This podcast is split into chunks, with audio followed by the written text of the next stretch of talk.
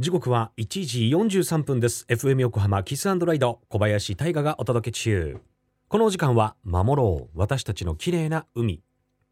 FM 横浜では世界共通の持続可能な開発目標。 Sustainable Development Goals SDGs に取り組みながら14番目の目標。海の豊かさを守ること。海洋ゴミ問題に着目。海にまつわる情報を毎日お届けしております。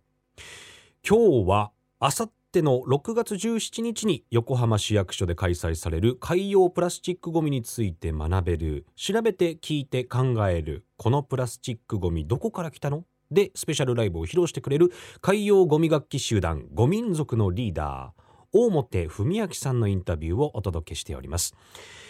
海洋ゴミや河川に落ちていたゴミだけでこれまでおよそ40もの楽器を作ってきたという大本さんなんですけども今日もその中から一つご紹介いただきましょ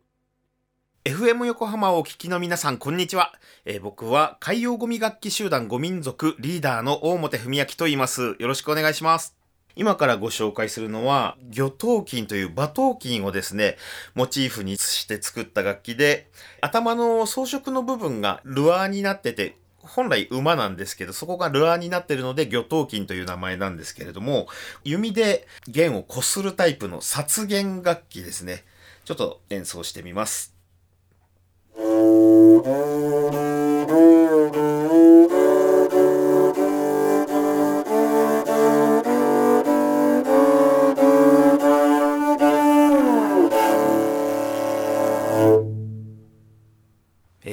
はですね、胴体はですね、漂着してきた部位です。そこにまずこの弾いた音が反響して音が出てるんですけど、その上に貼ってある皮はブルーシートで作ってるんですけども、最大の特徴はやっぱり弓で弾くというところで、この弓はですね、あの釣り竿のしなる性質を利用して、折れて捨てられてた釣り竿をですね、拾ってきて、そこに約120本の釣り糸を貼って、弓にしています。なので、その釣り糸で釣り糸を擦ってる楽器なんですね、これ 音楽的に見ると僕たちかなりその、まあ、音の出る原理っていうものを追求しているので、まあ、音楽の勉強で言ったらまあ結構すごいことやってるとは思うんですけれどもね。まあその音が出るっていうのをちょっと飛び越えていい音が出るっていうところまでなんか高めたいなっていうのが僕らの活動をですね。完成後とか途中で解体して別の楽器に作り変えたものとかもあるんですけど、まあ、単純な作りのものとかも合わせると今のところ約40点ぐらいになりますね。そうですね。特にですね、初めの1年がもう割と狂気じめてて、そこでだいたい多分15点から20点ぐらい作ってるかもしれないです。最近演奏活動がちょっと増えてきたので、楽器作りに当てる時間がちょっと減ってきてはいるんですけども、はい、それでも今40点、はい、ありますね。楽器は僕一人で作っています。まずそのゴミ拾いの点で言うとですね、やっぱりあの、両方の発想から拾ってるんですよね。ただ単純にゴミ拾いをしてて、あ、このゴミもしかしたら何かに使えるかもっていう場合もあるんですけども、なんか逆にこの楽器のこのパーツを作りたいのでこれが拾いたいけどさあどこに拾いに行こうみたいな そっちの発想もあったりして割とその両面からですねなんかとにかくずっと楽器作ることばっかり考えてるのでどんどんどんどん楽器が増えていったといいますか。もともとですねその民族楽器っていうものがやっぱ世界中のその民族の知恵なんですよね。今ほど、その、なんて言うんですかね、飛行機とか、そういう船もなかったような時代とかって、その国の中で取れたものでしか、やっぱり楽器が作れないというか、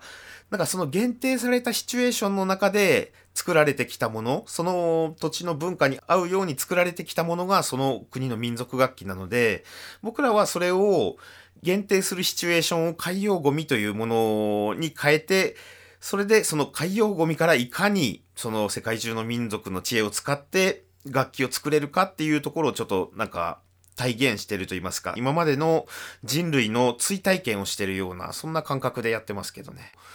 えっとですね、まずはその海の現状を知るっていうことですね。そして自分の日常生活の中に改善できる部分があるかどうかちょっと意識してみて、そして実際ちょっと行動してみることだと思うんですけれども、まあ、例えば僕で言うと、僕もそんなにこの活動を始めるまでそのプラスチックっていうものにそんなに関心が向かなかったんですけど、やっぱりこの海の現状、自分でやっぱりその目の当たりにしてきたので、やっぱペットボトルのゴミとかってすごい多いんですよ。で、それで、なんか僕、それまでは日にペットボトルのお茶とかを3本ぐらいなんか自分で消費してたんですけど、それってかける1年365とかすると、年間僕だけで1000本ぐらいペットボトルとか消費してるんだよなと思って、で、それで僕はそのペットボトルの飲料をまあ、よっぽど買いたい時は買うんですけど、ちょっと飲むのをストップして、まあ、健康にもいいんで自分でそのお茶とかを作ったりとかですね、水を入れたりして、そのマイボトルを持ち歩くようにしてるんですけれども、まあ、それだけで年間1000本ぐらいのペットボトル僕だけで消費を抑えられたりとかですね、ゴミ拾いも大事なんですけど、やっぱこう生活の中から出るゴミをなんか見直せる分だけでも見直していくと、ま、それをたくさんの人が実行するとやっぱり結構な量が変わってくるわけなので、なんか日本人がこう割と得意としてきたものを大切にする心っていう、その心を大切にするだけでも、なんか海にとっても自分たちにとってもいい未来が待ってるんじゃないかなという気はしてますね。はい。こういったメッセージって、なんか恐ろしさだけを伝えちゃうと、なんて言うんですかね、このゴミ拾いとかこう日本中でされてる方いるんですけど、ビーチコーミングとか、まあ、ビーチクリーンですね、されてる方いるんですけど、もう本当に永遠に続くかのような作業なんですね。どれだけ拾っても、また、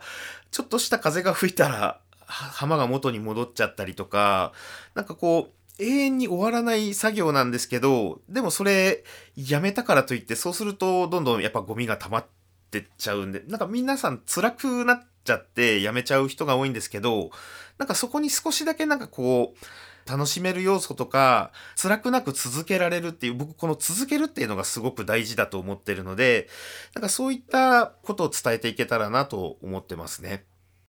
今回は調べて聞いて考えるこのプラスチックゴミどこから来たのというイベントなんですけれども、このコンサートでは音楽面では世界中の音楽や皆さんが知ってる曲を演奏するんですけれども、楽器自体がゴミからできているので、楽器の解説を聞くだけで、プラスチックゴミとか、プラスチックの特性とかを楽しみながら学べる、そういったイベントになってます。不思議な楽器だらけなので、お子さんでも結構楽しめると思いますんで、えー、ぜひ来ていただけたらと思ってます。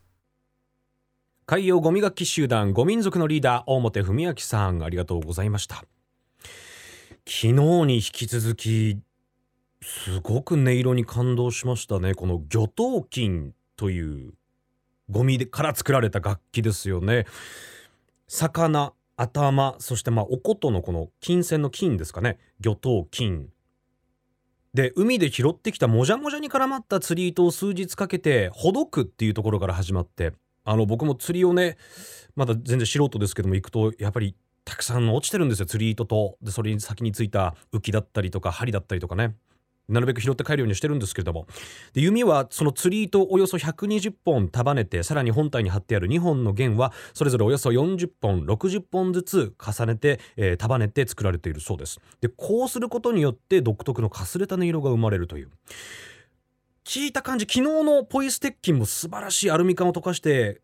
作った鉄筋の音色も素晴らしい音色だったんですけどなんだろうな。チェロのような。でやっぱりボディが木製の大きいボディじゃない分このファーっていう弦同士がかすれるあの音は健在でで少しちょっとこう浅めの響きというかそれがまた独特でかっこよかったですよね。で今日インタビューにお答えいただいた海洋ゴミ楽器集団ゴ民族のスペシャルライブあさって6月17日午後1時から横浜市役所1階アトリウムで開催される調べて聞いて考えるこのプラスチックゴミどこから来たの？で聞くことができますでそういった楽器たちで奏でられる音色が聴けますのでなかなか一般公開のね場で演奏されることがないということですので貴重な一日となりそうです。詳しくは後ほどキスライのブログそして FM 横浜特設サイト海を守ろうからリンクを貼っておきます。